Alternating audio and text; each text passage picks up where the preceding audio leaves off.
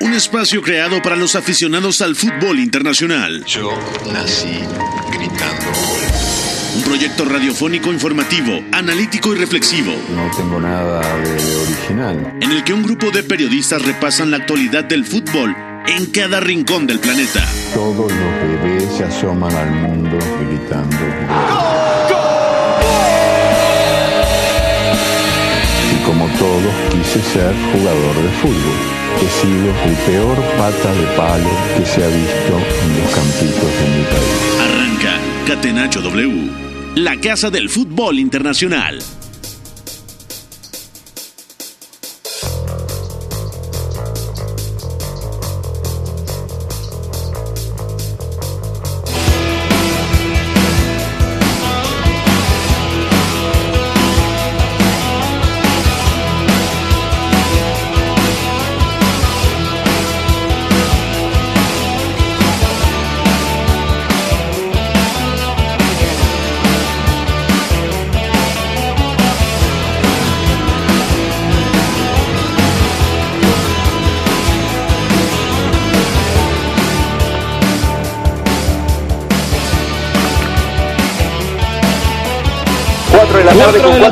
Amigos. Cuatro minutos, pónganse cómodos. Miércoles de Champions aquí en Catenacho W a través del 7:30 de AM. El Chelsea ha ganado 2 a 0 al Atlético de Madrid con anotaciones del marroquí Hakim Ziyech y ya en el descuento Emerson Palmieri que entró de cambio, se fue eh, expulsado Stefan Savic al minuto 81 y en el otro compromiso el Bayern Múnich derrotó 2 a 1 a la Lazio con anotaciones de Robert Lewandowski. Desde los 11 pasos, ingresó Eric Choupo-Moting al minuto 70 y, marcó el 2 a 0 al 73, descontó Parolo para el conjunto lazial al minuto 82. Bayern Múnich y Chelsea en los cuartos de final de la UEFA Champions League, al igual que el Real Madrid, que Liverpool, que el Porto, que el Manchester City, que el Borussia Dortmund.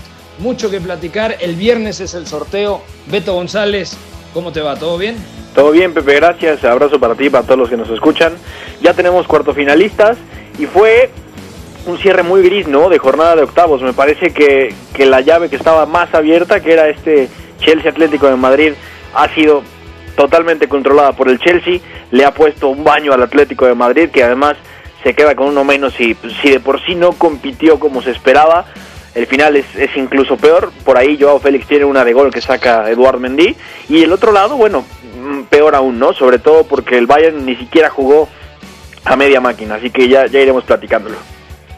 Es durísimo lo que ha pasado con el Atlético de Madrid. Más allá de la derrota, hoy, desde mi punto de vista, y este sería mi titular, el Atlético de Madrid no compitió en Stamford Bridge. No compitió el equipo del Cholo Simeone y es merecida la clasificación del Chelsea 3 a 0 el global y hasta el minuto 68 el Atlético de Madrid en la segunda parte no había disparado una sola vez al arco. Ya lo desmenuzaremos. Saludo a mi querido George en los controles, a Fo en la producción de este espacio. Arrancamos Catenacho W con la UEFA Champions League, la victoria del Chelsea 2 a 0. UEFA Champions League.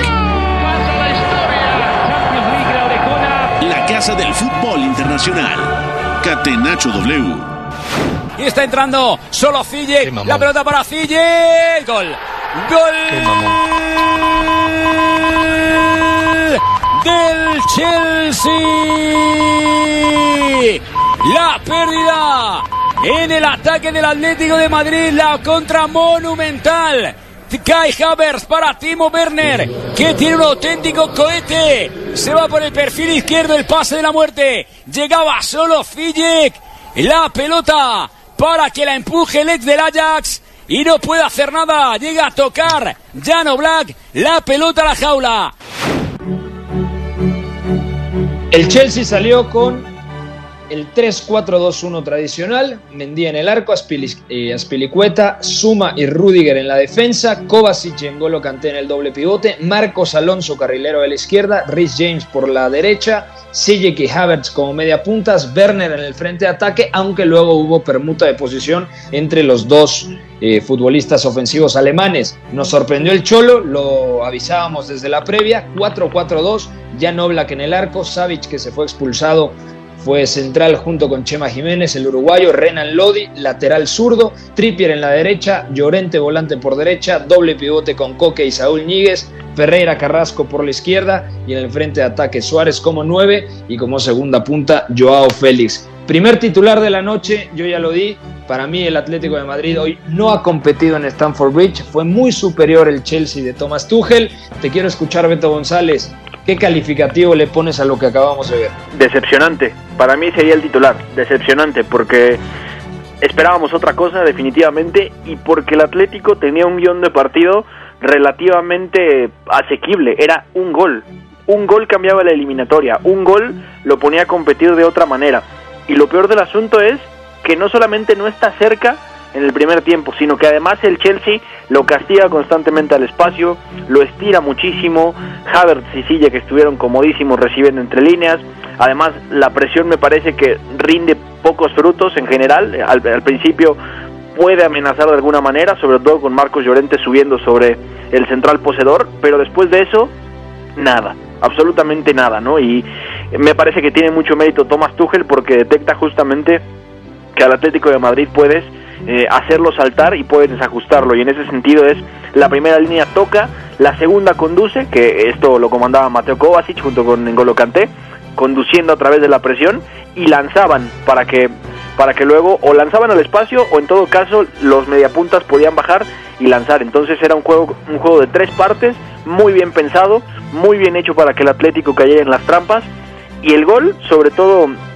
justamente el, el, el 1-0 cae, como lo habíamos comentado, lanzar, llegar en profundidad, pase al lado o pase atrás y el que carga el área remata de frente y es gol. Así, así se da esa anotación que en la que asiste Timo Werner, anota Hakim Ziyech y el que lanza primero a Timo Werner justamente es Kai Havertz, que me parece que deja un partido muy muy bueno, sobre Buenísimo. todo eh, jugando muy bien a espaldas de Coque. Totalmente. Superadísimos también en el centro del campo Coque y Saúl Ñíguez. Coque, cada vez que lo presionaban, perdía la pelota, eh, le costaba mucho trabajo girar. Yo no entiendo por qué probó el 4-4-2, porque aunque avisó un par de ocasiones Joao Félix asomándose a la frontal, hay una conducción muy buena, también hay una acción que me parece que es penalti por parte de César Aspilicueta sobre Yannick Ferreira Carrasco, pero en términos generales el Atlético de Madrid hoy ha sido muy inferior y creo que una de las claves a favor del Chelsea y en contra del conjunto colchonero fue ese doble pivote Beto. Saúl y Coque nunca entendieron por dónde se movía Havertz. También le ganaba la espalda constantemente Hakim Ziyech cuando cerraba, que hoy tuvo un muy buen partido. Si elogiamos el partido de Havertz, también tenemos que aplaudir, más allá de la anotación, el partido del exfutbolista del Ajax, eh, Hakim Ziyech, y el doble pivote.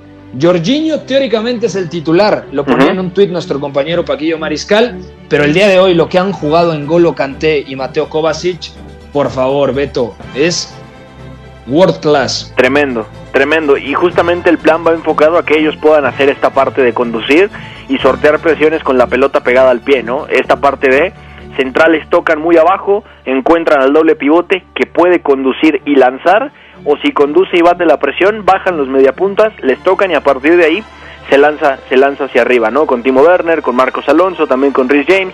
O sea, estuvo muy muy bien pensado, sobre todo pensando en estas ausencias, ¿no? En la parte de Mason Mount y sobre todo en la parte de Jorginho para juntar a través del pase en la primera altura del, campo, ¿no? Entonces, me parece que es todo mérito de Thomas Tuchel en este sentido y justamente cuando lo comentábamos en la previa era tipo, ok, entonces puede haber una variante con balón y que defensivamente sí puede haber 4-4-2, pero el Atlético seguramente tendrá mucho menos balón.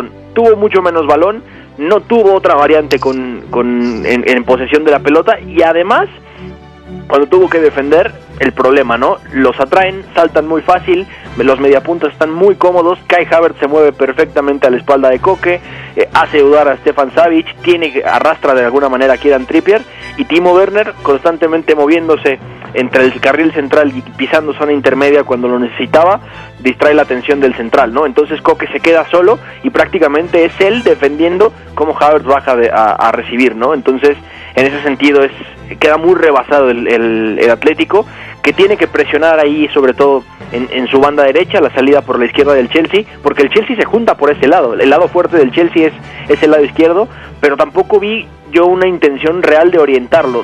querían tapar pases, querían llevar al centro un poco y a partir de ahí ver si podían robar, ¿no? Pero cuando salieron por la izquierda, cada intento, cada descenso de Kai Havertz acababa en algo positivo, ¿no? No necesariamente en que, en que corrieran en vertical, sino que simplemente fuera como, si necesito retrasar de primera, dejar a alguien de cara, lo hago. Si puedo girar y acelerar la posesión, lo hago. Si tengo que tocar horizontal porque viene Sijek, también lo hago.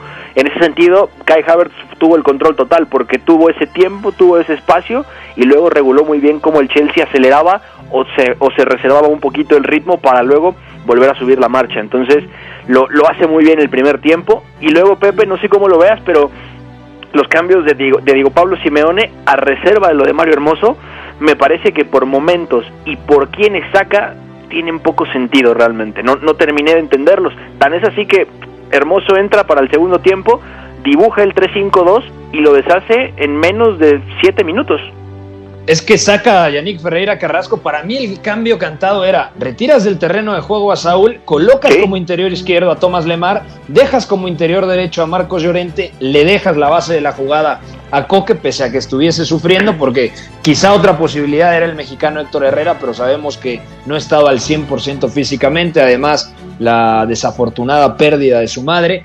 No sé, el Atlético de Madrid a través de los cambios de Simeone tampoco logró competir y si hay un elemento que me gustó hoy en el Atlético de Madrid. No ha servido de mucho, pero yo creo que el mejor futbolista del Atlético de Madrid, no sé si compartas Beto, pero para mí ha sido el portugués Joao Félix. Sí, sí, sí, totalmente de acuerdo. Y la verdad es que Joao pone a competir al Atlético de Madrid por momentos, sobre todo cuando cae a la derecha, libre, y está buscándole la espalda a Mateo Kovacic. A partir de esas recepciones que tiene Joao, de juntar rivales con su conducción, de salir un poquito a través de, del uno contra uno, o sea, de, acciones técnicas puntuales, logra que el Atlético se plante en zonas de peligro, sobre todo en ese balcón del área en la derecha, y a partir de esto entonces buscar al centro, ¿no? O sea, con Luis Suárez jugando de espaldas, buscando las llegadas de segunda línea de Saúl, pero es que lo de Joao es, es prácticamente haber jugado solo, porque Marcos Llorente solamente es peligroso cuando puede romper entre Suma y Rúdiga, y lo hace solamente dos veces en el primer tiempo, una sí logra profundidad pero no acaba en peligro de gol, y la otra queda en nada porque la pelota se corta, entonces a partir de esto Joao cobra una importancia tremenda, porque sí que le ayuda a oxigenar por momentos esas posesiones que eran cortas, y porque además le hace dudar a los centrales del Chelsea pero no, no alcanza, no alcanza definitivamente. Y me parece también que en ese sentido no ha tenido el acompañamiento suficiente de Luis Suárez, ¿no? Que curiosamente se va, se va antes de la hora de partido, se va al, al 59, apenas toca 19 balones, que me parece algo muy muy bajo y que también refleja mucho cómo el Atlético no puede competir ni de la manera clásica del Cholo, ni de la nueva manera que estaban teniendo esta temporada. Además, cuando vi el 4-4-1-1, que era un sistema que le ha dado mucho al Atlético de Madrid cuando ganó aquella Copa UEFA en 2012, cuando ganó la Copa del Rey en 2013, cuando gana la Liga en 2014 y llega a la final de Lisboa que pierde con el Real Madrid, cuando llega a la final de, de Milán en San Siro y que también pierde con el Real Madrid en 2016, cuando gana la UEFA Europa League en 2018 contra el Olympique de Marsella, había un hombre clave en el centro del campo. Ese es Gabriel Luis Fernández Arenas, mejor conocido como Gaby. Hoy no estaba Gaby, Gaby ya está retirado, o me parece que estaba en Qatar. Hoy el Atlético de Madrid no tenía ese centrocampista para hacer sostenible el 4-4-2 de Diego Pablo Simeone, Beto. Sí, no, y, y, en todo caso, viendo lo que es Coque, y también lo comentamos antes del partido, había que apostar por un centro del campo solamente con un pivote, ¿no? Claro, a ver, yo creo que el planteamiento inicial es muy fácil hablar porque nosotros estamos detrás del micrófono y parece que sabemos más que, que, Simeone, lo cual no se acerca mínimamente a la realidad. El tema es que Simeone no ofreció las soluciones ni en el planteamiento inicial ni en las modificaciones que demandaba su dirección de campo. Hoy Simeone se ha quedado corto y Thomas Tuchel le ha metido un repaso monumental, Beto.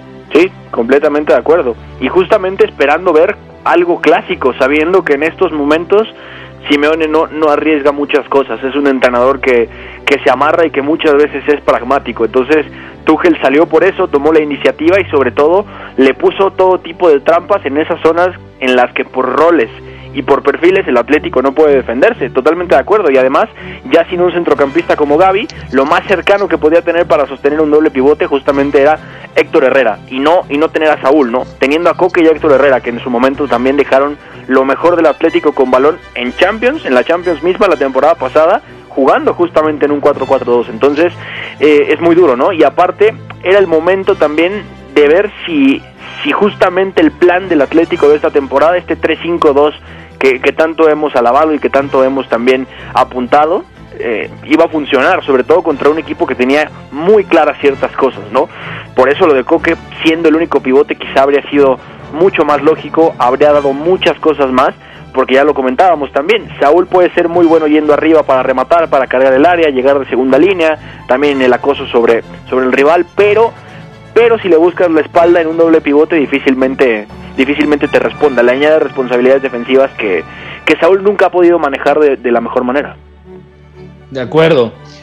¿Qué tan tocado sale el Atlético de Madrid? Y esto te lo pregunto porque está a cuatro puntos ya el Fútbol Club Barcelona, también está cerquita el Real Madrid. ¿Cuánto le afecta esta derrota en UEFA Champions League en los octavos de final, pensando en la Liga Española, Beto?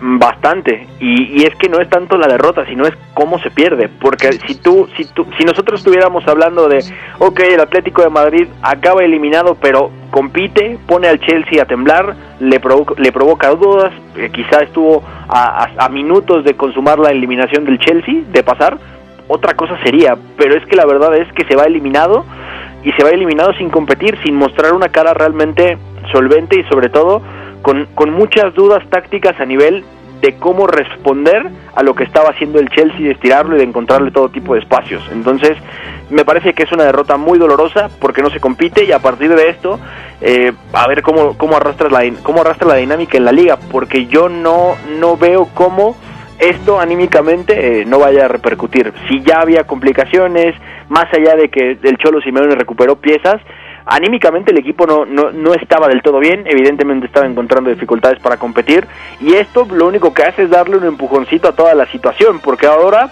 tienes la presión de, ok, ya me eliminaron de Champions, entonces tengo que ir a buscar esa liga porque la he controlado pues, la gran mayoría del tiempo esta temporada, entonces es la presión ya no solamente de tener éxito, es la presión, si lo enfocamos conforme lo que pasó ahora, la presión de no fallar.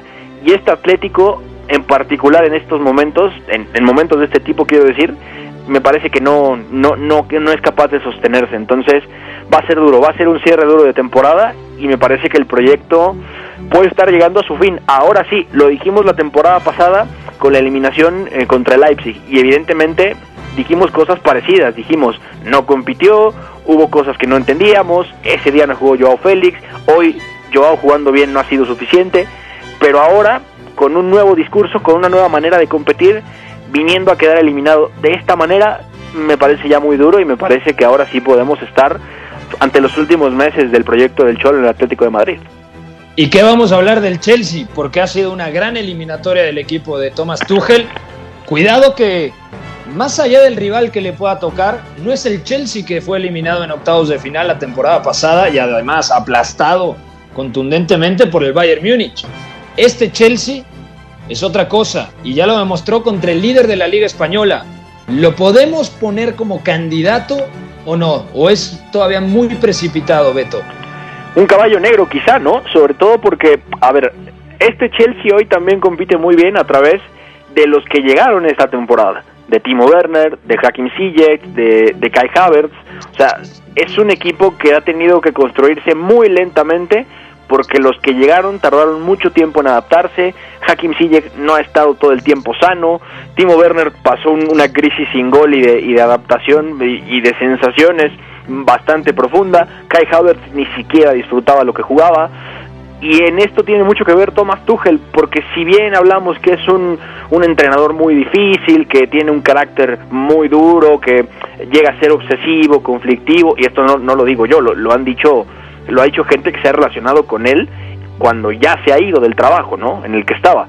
A pesar de esto, ha levantado anímicamente a un equipo que, que no se sentía bien ya sobre el final de la etapa de Frank Lampard y que además necesitaba revivir tácticamente. Y en ese sentido, Tuchel va cumpliendo con nota en, en casi dos meses. Además se dice, se dice fácil, en casi dos meses le cambió la cara al equipo y además le ha dado una identidad táctica muy reconocible, con, con bastante flexibilidad en algunas cosas, con esa línea de tres innegociable, más allá de que el fin de semana juega con línea de cuatro contra Elite y acaba empatando 0 a 0, que me parece que es importante resaltarlo porque justamente en días como hoy se ve dónde están las sinergias y, cuál es la base que va a seguir. Y, bueno, al final, esto sumado al propio Tuchel como estratega y como gestor, al menos ahora, me parece, me parece que lo pone como un caballo negro, porque a partir de esto y a partir de la calidad que tiene en el plantel y considerando que ya también para la siguiente ronda van a estar Mason Mount y Jorginho, pues hay que tener cuidado, porque además es un equipo que tiene no solamente calidad, sino mucha inteligencia y Thomas Tuchel va, va a sacarle el máximo jugo a esto. Y Thomas Tuchel se lo merece, se lo merece completamente porque desde que irrumpió en, en, Alemania, sobre todo también cuando toma el trabajo del Dortmund, sabíamos que podía venir algo como esto, en el París lo avisó. Y mira, eh, ahí va. Es uno de los mejores entrenadores del mundo, Thomas Tuchel. Aquella temporada 2015-2016, lo que hace en la Bundesliga con el Borussia Dortmund, es subcampeón de la UEFA Champions League con el Paris Saint-Germain. Qué bueno que le esté yendo bien a Thomas Tuchel, me da gusto porque es uno de los mejores estrategas. A veces le falla el tema de la gestión de grupo y como es tan meticuloso, como es tan estricto, a veces se le desgasta la plantilla, pero a día de hoy es uno de los mejores entrenadores en la orbe, en la élite europea, sin duda.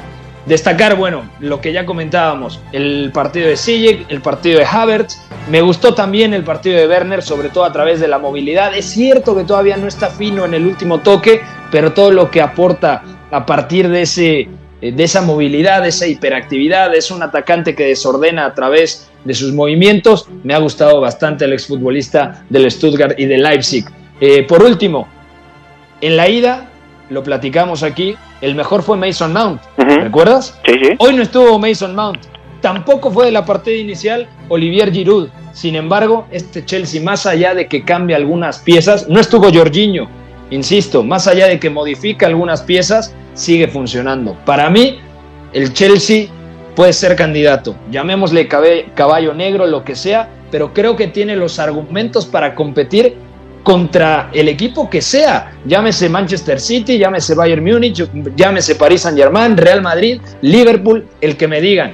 No es favorito, claro, ahí seguimos poniendo al City y al Bayern 1 y 2, 2 y 1, como sea, pero este Chelsea ha respondido a las expectativas el día de hoy. Gran partido y además la línea defensiva, el partido que hace Rudiger, yo tenía fácil cuatro o cinco años que no le veía una exhibición así a Rudiger. y en la previa también comentábamos, Suma puede ser un punto débil. Hoy ha secado completamente a Luis Suárez, muy bien estos dos, y Aspilicueta creo que completa un buen duelo, aunque para mí el, el negro en el arroz en este partido es el penalti que no le pitan, porque desde mi punto de vista es un penalti clamoroso a Yannick Ferreira Carrasco por parte de César Aspilicueta. Sí, Pepe, rapidísimo, antes de irnos a corte, un dato que refleja también el mérito de Thomas Tuchel y que también nos pondría en perspectiva lo que hubiera pasado con Frank Lampard. Suena fácil decirlo ahora que no está, pero bueno, siete temporadas pasó el Chelsea sin pasar de octavos de final hasta esta. La última vez que logró eh, superar los octavos fue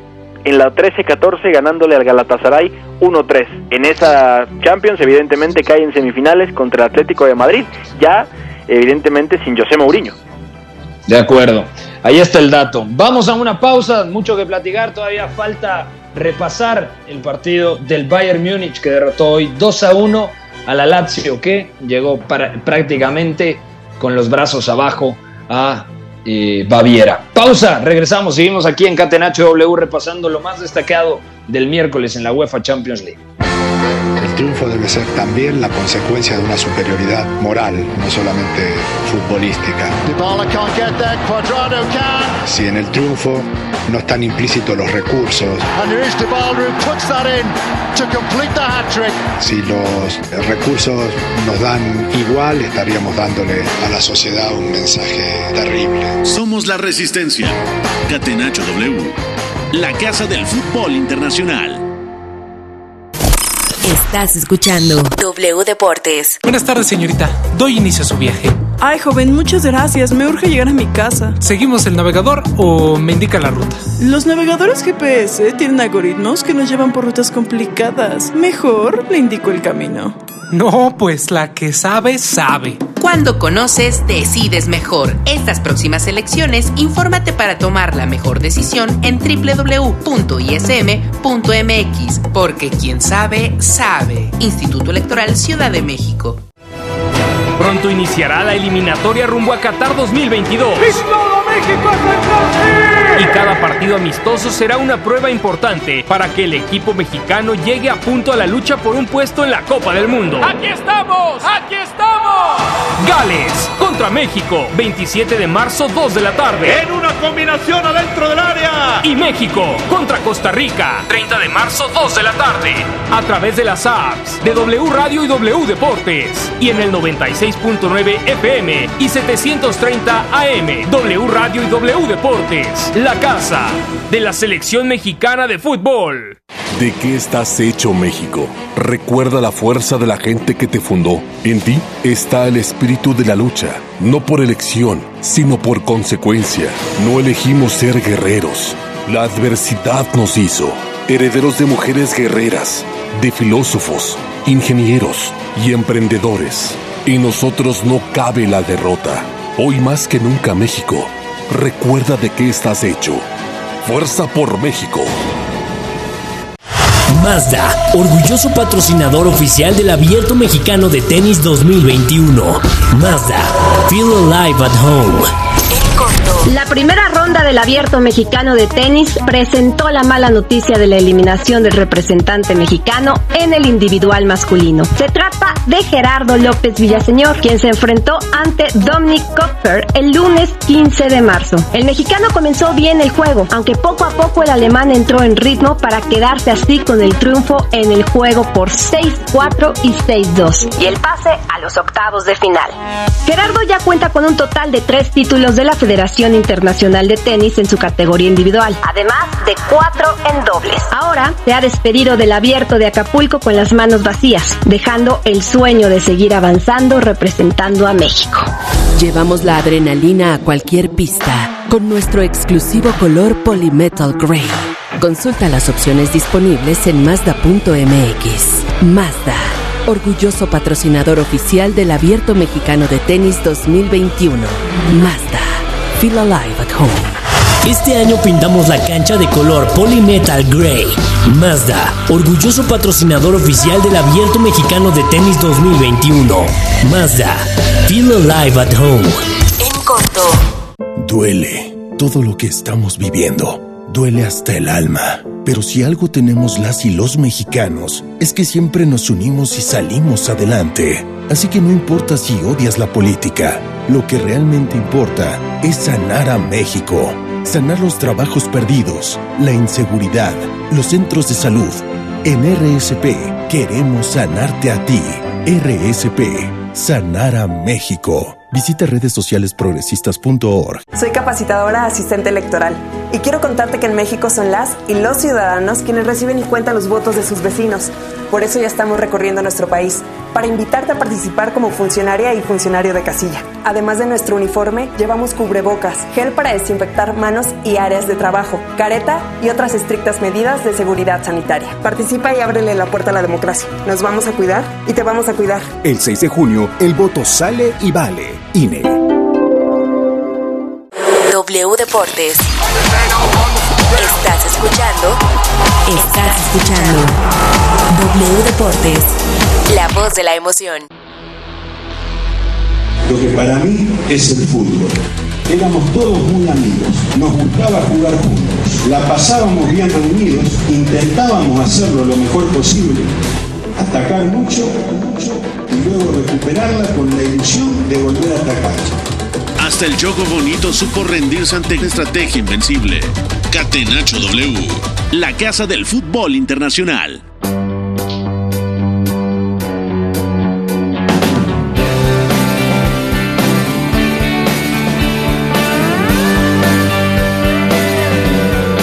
Seguimos en Catenacho W repasando lo más destacado este miércoles en la UEFA Champions League. Ya hablamos de la victoria del Chelsea en Stamford Bridge contra el Atlético.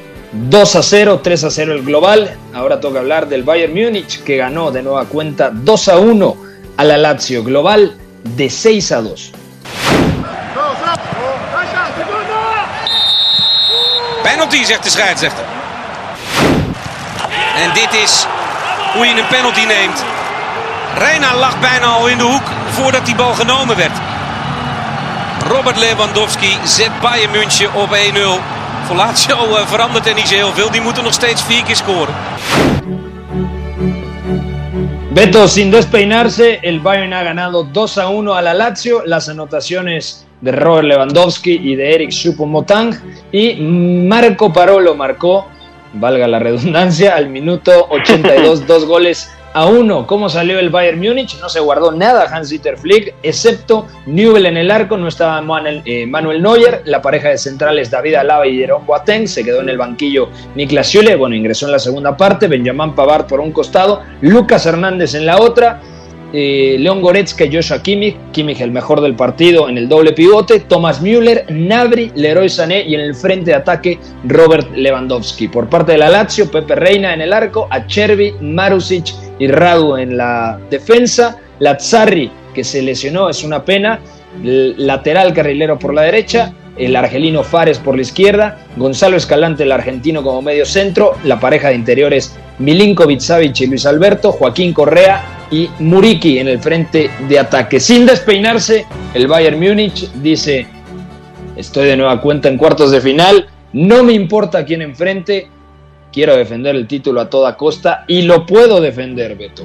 Y gana porque gana, que ese es el tema, al final el Bayern Múnich no juega ni a media máquina hoy, esa es la realidad, más allá de que no se guarda nada salvo a Manuel Neuer, Joshua Kimmich otra vez con un buen partido, pero en general el Bayern Múnich es que no solamente es que no, no juega ni a media máquina, sino que además la Lazio sale a jugar pensando ya en otra cosa que, que no sea Champions, ¿no? Al final le importa volver a la, competición, sabe que tiene que remontar puntos en Italia y lo de hoy también es una declaración de intenciones justamente de, de Simón Inzaghi, ¿no? Porque más allá de que se de que se va tocado Lazzari, que evidentemente es una baja bastante dura, es que se reserva todo y además por eso mismo no juega eh, Chiro Inmóvil, por eso no vemos a una, a una central titular, por eso tampoco vimos a Lucas Leiva, lo de Luis Alberto en general era eh, para darle rodaje, para darle también otra calidad al juego, que evidentemente Luis Alberto es de lo mejor de esta plantilla, pero poco más, ¿no? Y, y hay que decirlo como es también, el Bayern Múnich está consciente de que quizá no tiene una plantilla tan profunda como otros días y que además eh, lo que tenía había que llevarlo al máximo, ¿no? En ese sentido, eh, Hans-Dieter Flick gestiona los minutos, deja jugar a Javi Martínez 13, eh, Jamal Musiala juega cerca de 20, eh, Davis tiene un poco más minutos, entra al 64 y también está ahí buscando ajustes con su defensa central, ¿no? Entendiendo que quiere darle peso a Niklas Zule, entendiendo que pues ya también viene el relevo generacional, evidentemente se va a ir David Alaba, no está claro qué va a pasar con Jerome Boateng, entonces en teoría lo que, los, que, los que asumirán la estafeta serán eh, Niklas Zule y Lucas Hernández, ¿no? Entonces ya va pensando un poco, un poco en todo Hans-Dieter Flick y lo cierto es que dominó esto a placer y que ahora sí empieza una Champions distinta para el Bayern Múnich, porque ahora sí va a enfrentar a pesos pesados y lo mejor del caso es que puede lastimarlos igual. Sí, a ver, yo creo que el Bayern no tiene el nivel de la temporada pasada, lo hemos repetido en distintos espacios, pero aún así sigue siendo uno de los dos, tres candidatos firmes a levantar la orejona, porque mantiene la inercia, porque tiene futbolistas en un nivel destacadísimo, porque más allá de que pese la ausencia de Thiago Alcántara, Joshua Kimmich es un jugador tremendo ahí en el centro del campo, Goretzka se complementa muy bien con su compatriota alemán, yo creo que el Bayern Múnich también corrió con suerte en el sorteo. La Lazio no era parámetro, por lo menos en estas instancias. Si analizamos los ocho clasificados a los cuartos de final, es decir, Manchester City, Bayern Múnich, Liverpool, Chelsea, Porto, Real Madrid, Paris Saint-Germain y Borussia Dortmund, ¿cuál sería tu orden? No para ganar el título, sino el orden eh, poniendo a nivel jerárquico, ¿qué tanto te ha convencido la eliminatoria de octavos de final de estos ocho equipos que estarán en los cuartos de final? Eh, bueno, evidentemente habría que poner arriba al, Manchester City. Al final e-, echa un eh, ¿El mejor? ¿Te pareció el mejor el Manchester City? ¿Cómo? ¿Te pareció el mejor el Manchester City contra el Gladbach? O sea, ¿te parece la eliminatoria más redonda en estos octavos de final, la del equipo de Pep Guardiola? Sí, porque al final el tipo de rival para empezar era decía otra cosa, más allá del momento que vive el Gladbach, era un equipo que era un peligro, evidentemente, que tenía plantilla para, para lograr algo importante, que tenía también en Marco Rosa un entrenador capaz de condicionar ciertas cosas, pero es que me parece que el Manchester City fue el equipo que más controló la eliminatoria teniendo un rival más difícil, porque esta eliminatoria del Bayern contra la Lazio, sin demeritar para nada los de Simone Inzaghi, que ha hecho un trabajazo con este plantel, no tiene comparación, ¿no?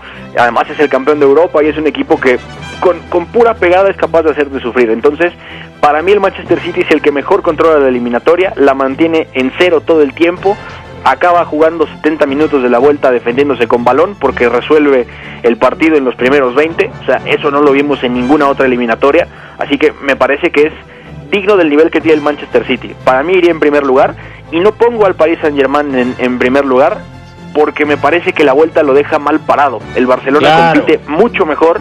Evidentemente, Mauricio Pochettino juega con el marcador. El Barcelona quería buscar la hazaña. Evidentemente sale con una, con una mentalidad que le ayudaba y el momento que estaba viviendo lo, lo llevaba muy lejos. Entonces, el París para mí no es segundo y voy a tener que poner en segundo lugar eh, al Real Madrid. Más allá de lo que es la ida, más allá de cómo acaba condicionada la Atalanta por la, expulsión de Freuler, la verdad es que hace lo que tiene que hacer en la ida, independientemente de jugar con uno más. Le sale un buen partido, más allá de eso. Y digo más allá de eso porque la Atalanta con 11 habría jugado a otra cosa y me parece que habría sido un partido distinto. Y la vuelta, ya parejos, eh, Zinedine Zidane pues toca la pizarra y, y gestiona todo muy bien y diseña un plan de partido que lo hace dominar pues prácticamente los 90 minutos. Entonces es una exhibición eh, completa, eh, no, no creo que tan redonda como la del City, pero evidentemente la vuelta lo refuerza mucho. Entonces llevo Manchester City, llevo Real Madrid, eh, llevo después al Paris Saint Lo del Porto, a ver, el Porto no es candidato a ganarla, pero yo creo que el Porto es el equipo que dio la campanada. O sea, eliminar a la Juventus y además en la manera en cómo lo hace, yo creo que ha competido muy por encima de, las de sus posibilidades el equipo de Sergio Conceição, que ni siquiera va a ganar esta temporada la primera liga portuguesa, que se quedará en manos del Sporting Club. Claro, claro, yo al Porto lo pondría cuarto, lo pondría abajo del Paris Saint Germain. Yo sé que, que la vuelta del Paris Saint Germain lo deja expuesto, evidentemente muestra las costuras que tiene el, el equipo de Mauricio Pochettino, es natural, no tenía Neymar, o sea, le falta tiempo para trabajar también, ¿no? Y es una plantilla que viene habituada a otras cosas con Thomas Tuchel. Entonces, eh, va a tomar tiempo, va a tomar tiempo, pero la ida es muy contundente. Mbappé se echa el equipo al hombro, Pochettino detecta bien debilidades del Barcelona y además dejan fuera a un, a un Barcelona de un Messi que ha venido enganchándose cada vez más a la dinámica del equipo y que estaba siendo clave. Entonces, el París puede ser la tercera, el Porto la cuarta, porque la Juve, más allá de tener todo el favoritismo, más allá de tener la jerarquía que tiene, más allá de la plantilla en, ciertas líneas, también pasa mucho por lo que no ha podido hacer Andrea Pirlo, por un lado, pero el mérito grande es de Sergio Conceição. O sea, la parte de plantear un partido de presión alta en la ida, forzar errores y en la vuelta jugar con uno menos, más de una hora, llevarlo a tiempos extras y ahí liquidarlo, jugando mucho con la desesperación de la Juventus y un gran planteamiento defensivo, bueno, es tremendo. Pero yo lo pongo cuarto más por las condiciones de la Juve y porque al final del día al Porto quizá no le alcance ya en cuartos de final, ¿no? Entonces ahí habría que ser eh, mesurados, pero evidente, la- evidentemente la campanada está. De ahí, Pepe, eh, el Borussia Dortmund, porque termina colgado del travesaño, y eso hay que decirlo porque la ida casi se la lleva el Sevilla, 3 a 2, Oscar estuvo a punto de empatar el partido con un tiro libre que pega en el marco, eh, luego en la vuelta Youssef Nesiri hace ese gol cerca del minuto 90, más allá de que al Sevilla le faltan mecanismos para abrir al Dortmund en su área, eh, en general el Sevilla tendría que haber pasado, o sea, en, en parte falla abajo, en parte falla arriba, pero tenía lo que tenía que hacer. Y Haaland, Beto, o sea, Evidentemente. completamente todo. Claro, y, Erling Broad Holland la eliminatoria la hace pedazos, ¿no? En la ida eh, al apoyo, luego complementando con remates y luego en la vuelta apareciendo, robando y llegando a zona de remate, eh, torturando a Diego Carlos, por decirlo de alguna manera, porque Diego Carlos nunca sabe por dónde se va a mover, nunca lo detecta, nunca puede defenderlo. eh, y el Dortmund al final fuera de Erling Holland, sí me parece que, y, y de Jadon Sancho y de Daud, en general se quedó sin argumentos y el Sevilla perfectamente pudo habérsela arrancado. Entonces, eh, por ahí yo pongo al Borussia Dortmund abajo, quizá el Bayern, ¿no? Sobre todo porque el rival, digo otra vez, ¿no? La Lazio es un es un buen equipo. Simone Inzaghi ha hecho un trabajo tremendo, ya también lo ha devuelto a Copa de Europa al equipo, pero sabíamos que no le iba a alcanzar y el Bayern juega la, la ida en Roma sabiendo que iba a recibir algún golpe con su plan de siempre, castiga muchísimo a la Lazio y la vuelta la juega a- abajo, ¿no? El, el pie a la mitad del acelerador, pensando en cualquier otra cosa, pensando en cuántos puntos tiene que sacarle a Leipzig en Bundesliga. O sea, es un partido que prácticamente no contaba nada, ¿no? Yo puedo poner al Chelsea ahí eh, como candidato o... Para mí el Chelsea seguramente dio la mejor eliminatoria. Yo creo que lo pongo sí. ahí junto con el Liverpool, porque hay que poner en contexto, hay que mirar el rival que enfrentaban. Entonces, para mí, el Chelsea a día de hoy, después de lo que ha demostrado desde la llegada de Thomas Tuchel, puede ser un tapado. Para mí es candidato y ha firmado la eliminatoria más convincente. Me ha encantado el equipo de Thomas Tuchel, merecía clasificación por parte del Chelsea. Es cierto, el Bayern también no tuvo complicaciones, pero era la Lazio. Lo del Porto hay que aplaudirlo sin duda por lo que hizo contra la Juventus. El Real Madrid, sobre todo el partido de vuelta, porque la ida es un encuentro muy condicionado por la expulsión del suizo Remo Freuler, pero la vuelta, ayer Zinedine Zidane, más allá de los primeros 15 minutos, hace un planteamiento fantástico. Lo del City también lo comparto, no sufrió contra el Borussia Mönchengladbach, pero hay, repito, hay que ver el rival que tienen enfrente cada uno de estos equipos que están en cuartos de final. Y para mí lo que ha hecho el Chelsea, eliminando y dejando en cero al Atlético de Madrid, 3-0 global, es impresionante, es increíble. El Chelsea para mí, cuidado, cuidado, porque Sí, puede sí, ser candidato. Se me escapaba. Vamos ¿eh? Y a- la verdad es que tendría Dígame. que estar en el top, de acuerdo. Vamos a dejar aquí el tema de la UEFA Champions League para hablar de la Europa League. Vamos ahí. Messi se perfila. Lo de azul y blanco. Se la pasa a lo de azul y blanco. Busca el quiebro. Y la meten en el arco Rompe a su marcador de cara derecha. Le pega a Messi. de la persona que arquero que no comió con nosotros ni tomó este nada. Tienes problemas. Llama Leo. Gol, gol, gol, gol. Catenacho W. La casa del fútbol internacional. Más fácil posible. Bueno, mañana qué partidos hay? John Boys contra Ajax, la ventaja la tiene el equipo de Ámsterdam de 3 a 0. Villarreal contra Dinamo Kiev, tiene la ventaja el conjunto español de Unai Emery por 2 a 0. El partido que todo mundo quiere ver, seguramente el que acapara reflectores, Manchester United visita San Siro, 2 de la tarde tiempo del centro de México. El partido en Old Trafford terminó 1 a 1.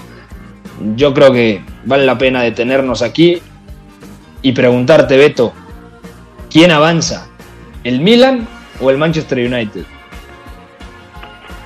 Me parece que avanza el Manchester United. Eh, pero ya cambiaste, justo. ¿eh? Ya cambiaste. Sí, ya sí, me sí. la compraste. Sí, sí, la, la compro, pero no porque sea no porque sea un mejor equipo a nivel colectivo, ¿eh? porque la individual, las individualidades que tiene Ole Gunnar Solskjaer son, son tales que pueden condicionar al Milan, ¿no? Se vio en el partido de ida, pero luego el Milan colectivamente le da un repaso al Manchester United, puede haber seguido con ventaja a Milán y además el, el empate lo consigue con, con el talón de Aquiles clásico de este Manchester United, que es defender el área en, en pelota parada. Bueno, en general defender el área le cuesta trabajo, entonces eh, me parece que va a pasar el Manchester United por un tema de calidad individual, por un tema de, de pegada, por un tema también de, del peligro que puede generar cuando corre pero va a ser muy justo, va a ser muy justo y yo no yo no veo que la, la vuelta vaya a cambiar mucho con respecto a lo que fue la ida, sobre todo porque eh, seguramente tendrán minutos, independientemente del ritmo que les haga falta, ya su pura presencia condiciona, como es el caso de Zlatan, eh, habrá que ver qué pasa con Leao, pero en general el Milan tiene argumentos colectivos para hacerle daño al Manchester United. El tema es un error y se va. El Manchester United necesita una oportunidad una oportunidad y con eso clasifica. Y me parece que va a pasar. Entonces me quedo con el United y luego, quién sabe, partido a partido. Yo también creo que el Manchester United va a marcar gol en San Siro y le va a terminar dando vuelta a la eliminatoria. Bueno, después del 1-1 en Old Trafford, donde jugó muy bien el Milan, yo no creo que sea replicable el mal funcionamiento de los de Solskjaer en San Siro. Entonces yo también comparto contigo, para mí el Manchester United avanza en este lindo partido. Los otros encuentros, Rangers contra Slavia Praga, en la ida en República Checa igualaron a un gol. Shakhtar Donetsk contra la Roma, la Roma tomó ventaja en el Olímpico de la capital italiana 3 a 0 contra los ucranianos. El Arsenal, que ganó en el Pireo 3 a 1, ahora recibe en el Emirates Stadium.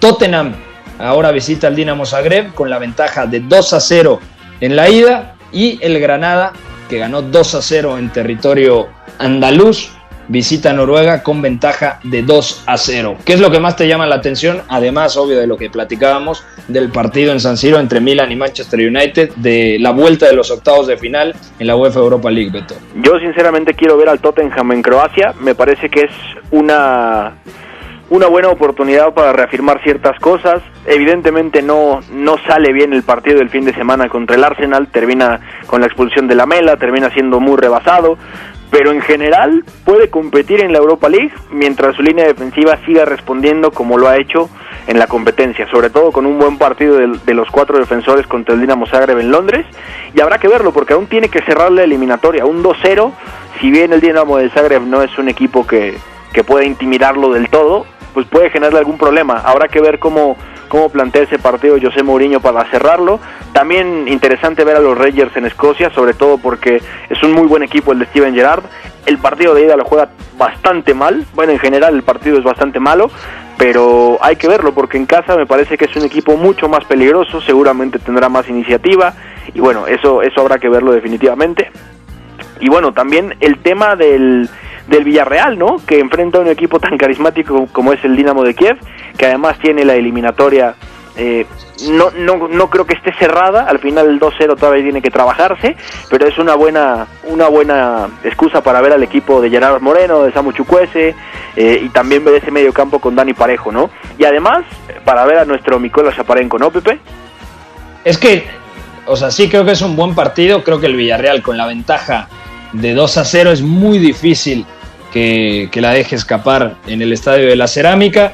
Yo creo que es una jornada un poquito descafeinada de la vuelta de los octavos de final en la Europa League, por lo que decíamos, el Villarreal tiene una ventaja marcada, la Roma tiene una ventaja representativa de tres goles, el Arsenal también marcó tres goles en el Pireo, lo mismo el Tottenham contra el Dinamo Zagreb que, que sacó renta de un 2 a 0 en Londres.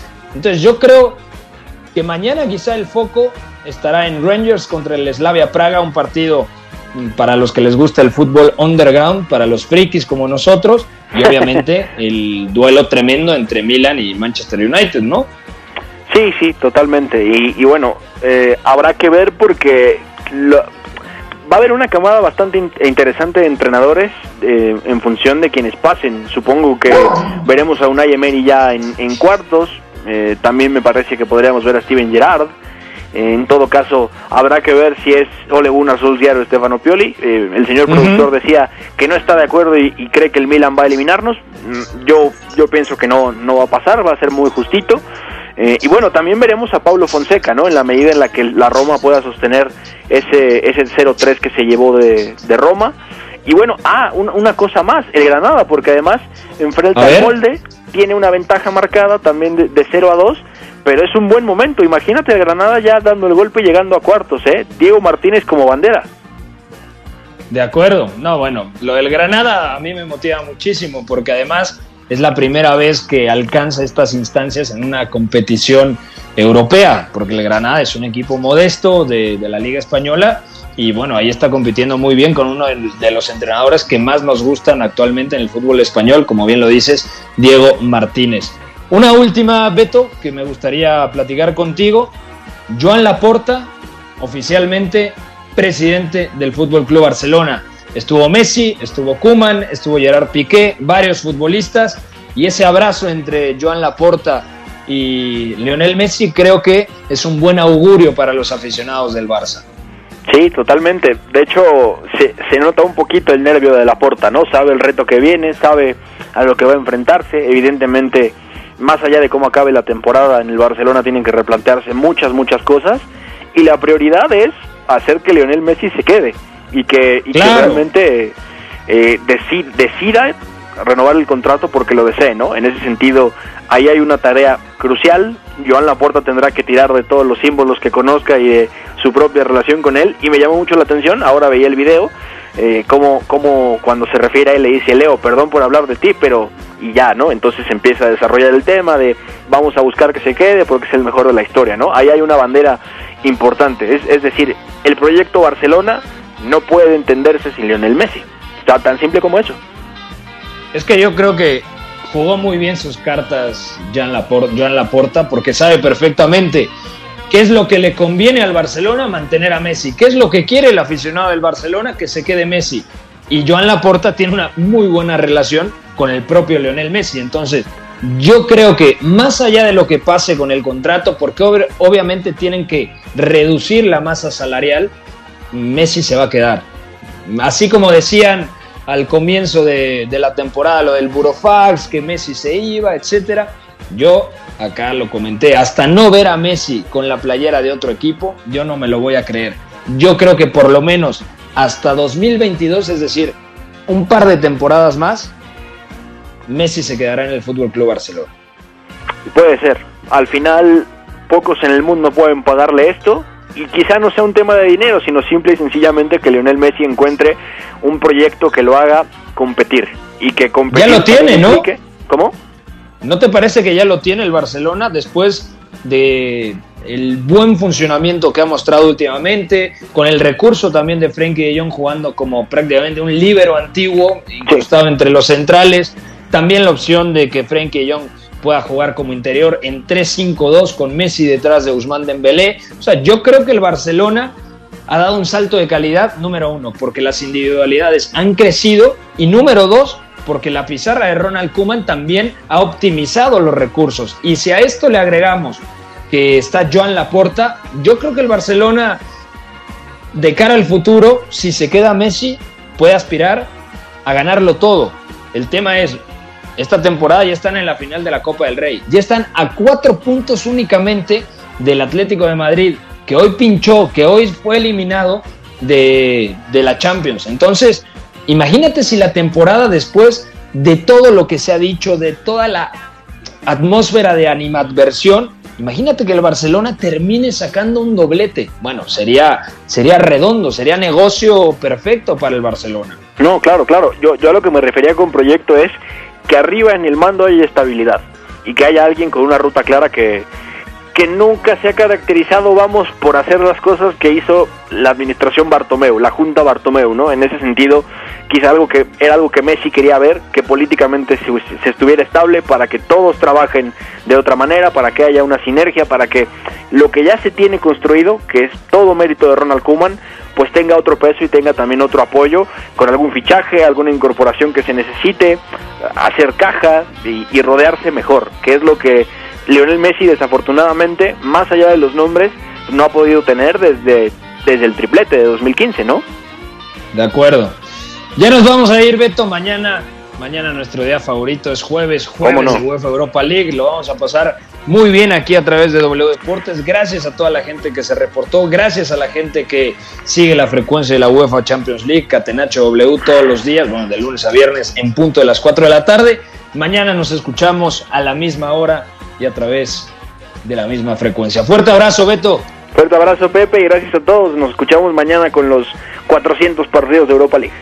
Gracias a George en los controles, a Fo en la producción de este espacio. Soy Pepe del Bosque. Pásenla muy bien y si pueden, si pueden, quédense en casa. Bye bye hay una relación entre la práctica del cuerpo que se expresa en las manos y el cerebro, pero el fútbol ha suprimido esto, de modo que se trata fascinantemente de un ejercicio que nos devuelve en el tiempo a lo que fuimos en el origen, pero también una vez que nos aficionamos a este juego, nos regresa a la infancia, al niño que fuimos. Gracias por sintonizar Catenacho W entonces el fútbol es en ese sentido una maquinaria para regresar en el tiempo en un doble sentido. Por W Deportes, la frecuencia del fútbol internacional.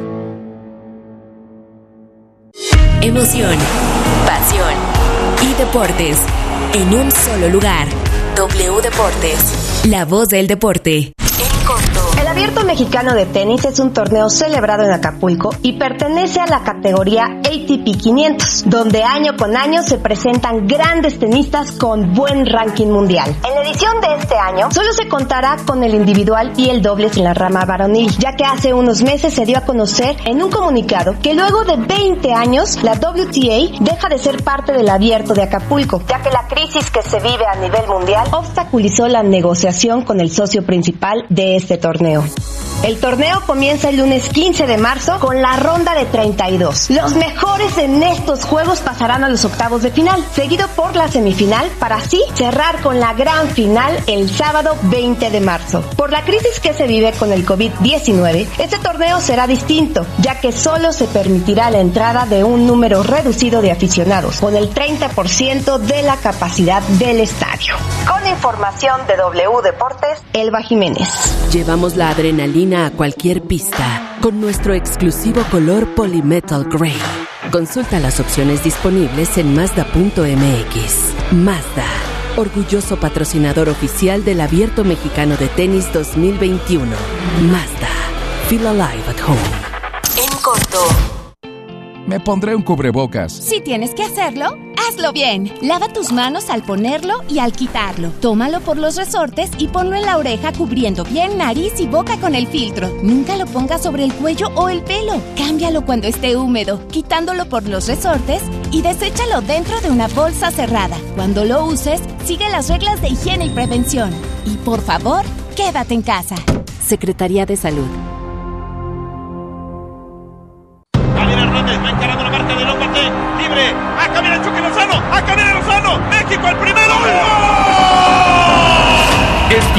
Iniciar el camino hacia el Olimpo. Apareció la jugada. El primer paso es demostrar quién es el mejor de CONCACAF. Y ganar el pase en Tokio 2020 para tener la oportunidad de luchar por un lugar entre los mejores. Es el año más importante de nuestras carreras como cuerpo técnico. Preolímpico varonil de CONCACAF, rumbo a los Juegos Olímpicos de Tokio 2020, a partir del 18 de marzo. Desde Guadalajara, Jalisco, a través de las apps de W Radio y W Deportes, y en el 96.9 FM y 730 AM. W Radio y W Deportes. La voz del fútbol. Hay que ir por comida. ¿Cómo le hago? Se puede, con la sana distancia. Es importante que solo una persona salga por comida o medicinas, siempre a metro y medio de los demás. Al dar una vuelta con tu bebé o tu mascota, hazlo solo alrededor de tu cuadra, con sana distancia al caminar o saludar. Recuerda, solo abren negocios indispensables con cupo máximo de personas. Pero si no debes hacer algo urgente o indispensable, por favor quédate en casa. Secretaría de Salud. W Deportes. W Deportes 730 AM. La voz Del deporte. 730 AM. Transmitimos desde Tlalpan 3000, Colonia Espartaco, Ciudad de México. Código postal 45080. 45080. Transmitimos con 60.000 watts de potencia. Para llevar la emoción del deporte hasta donde estás. Estás escuchando W Deportes. W Deportes. W Deportes. W Deportes. Sigan escuchando W Deportes. W Deportes 730 AM. La voz del deporte.